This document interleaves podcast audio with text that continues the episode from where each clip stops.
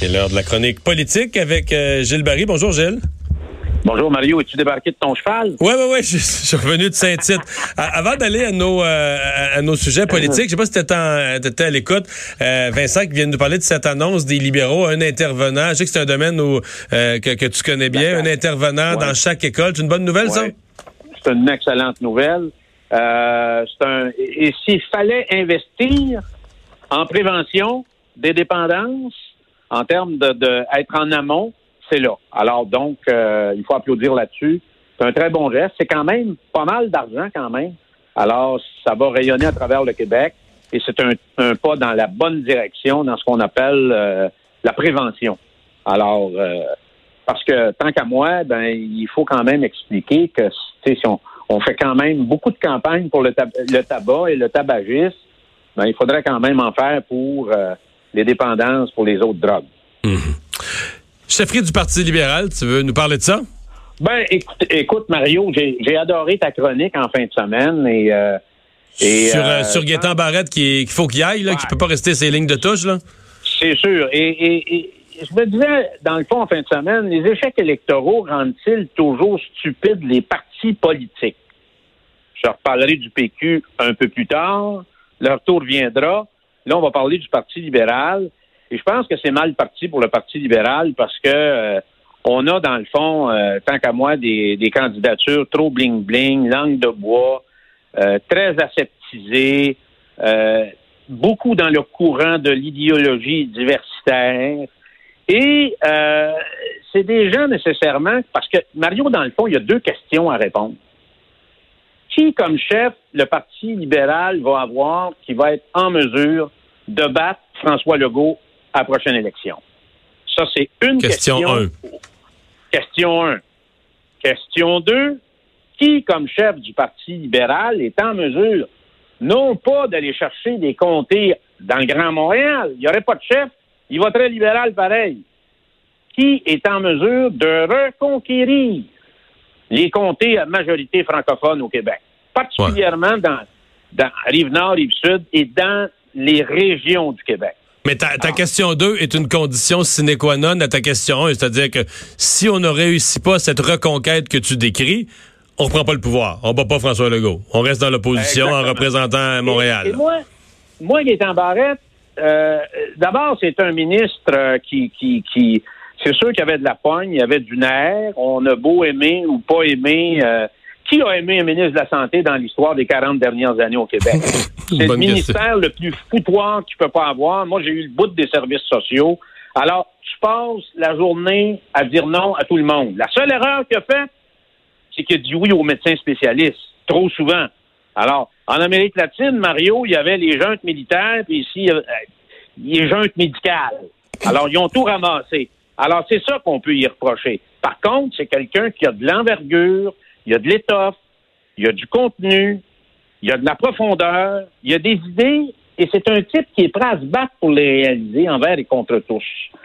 Ah, puis une expérience ministérielle très importante. Et moi, je le soupçonne, le vendredi soir, de descendre dans son sous-sol, chercher dans ses vieilles boîtes de carton la série de Maurice Duplessis, incarnée par Jean Lapointe, où on trouve la recette pour prendre le pouvoir au Québec pendant très longtemps. Donc, c'est un nationaliste, Gaétan Barrette. On peut le voir à travers ses interventions, ses propos. Euh, et dans ce sens-là, pour moi, il ne peut pas faire autrement que sauter dans la mêlée. Et le grand problème, Mario, qu'on a depuis des années, dans un parti ou dans, dans un autre, c'est que les appareils de parti, trop connectés avec la bien-pensante médiatique, essaient de nous faire avaler des candidatures que le monde ne veut pas. Dans le fond, c'est, les appareils sont déconnectés du réel. Et ça, c'est. Alors, la question à la fin de journée, c'est qui, comme chef, va être en mesure d'avoir un tirant assez fort pour ramener le vote des citoyens dans l'une et gagner l'élection? C'est tout. Alors, la politique, Mario, c'est assez simple.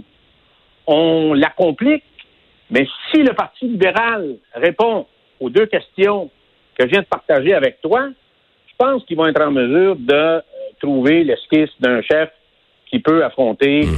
euh, le chef du gouvernement qui est, qui est carrément celle pour euh, d'une façon assez significative au Québec pour la prochaine élection. Tu veux dire un mot sur l'abolition des commissions scolaires, en tout cas dans leur forme actuelle, les élections scolaires, etc. Est-ce que tu penses que la CAQ a le, bon angle d'attaque là-dessus? Oui, il faut les abolir, Mario, parce que c'est quand même, pour moi, si on peut retrouver un, refuge, puis l'incarnation de l'enflure bureaucratique au Québec, euh, c'est là. Alors, et, le Québec s'est doté de deux structures, puis il y en a une de trop. Gros ministère de la Santé au Québec, à, Québec, grosses régies régionales qui ont été transformées en agences de la santé. Mais tant qu'à moi, c'était encore une réforme de formulaire plutôt que d'autres choses. Et tu as un gros ministère de l'Éducation à Québec avec des grosses commissions scolaires. Alors, est-ce que ça va être juste une réforme de formulaire où on va voir un fonctionnaire partir avec les clés de l'école, puis changer de rue, puis s'installer dans un nouveau bureau, ou on va vraiment faire une réforme importante pour encadrer et soutenir davantage l'éducation au Québec. Qu'est-ce qui, pourquoi Mario, en 2019, les gymnases, les terrains de jeu, les pistes d'entraînement, les classes culturelles, les théâtres et tout ça, qui appartiennent à l'infrastructure scolaire, sont difficilement accessibles après quatre heures le soir? Comment ça se fait? C'est le même payeur de taxes dans la municipalité qui paye pour ça. Alors, est-ce qu'on peut, dans cette discussion, il va y avoir une commission parlementaire, il va y avoir un projet de loi, il faut surtout que la conclusion soit une réforme en profondeur où l'argent, parce que les commissions scolaires au Québec, Mario, c'est à peu près un demi-milliard par année. Ouais. Y a-t-il moyen de prendre cet argent-là puis la, la destiner, l'orienter davantage vers le service aux étudiants, les devoirs après quatre heures à l'école, euh, l'entraînement, le gymnase, le terrain de soccer, euh, les classes culturelles, c'est là que doit aller le pognon. Parce qu'aujourd'hui, avec Internet et tout ça, on est capable de gérer les autobus d'une façon différente, les bâtisses d'une façon différente, puis trouver un moyen d'encadrer euh, les contenus scolaires qui ne coûtent pas 500 millions par année. Bien, Gilles, position très claire. Merci de nous avoir parlé. Merci. On prend ça. Salut.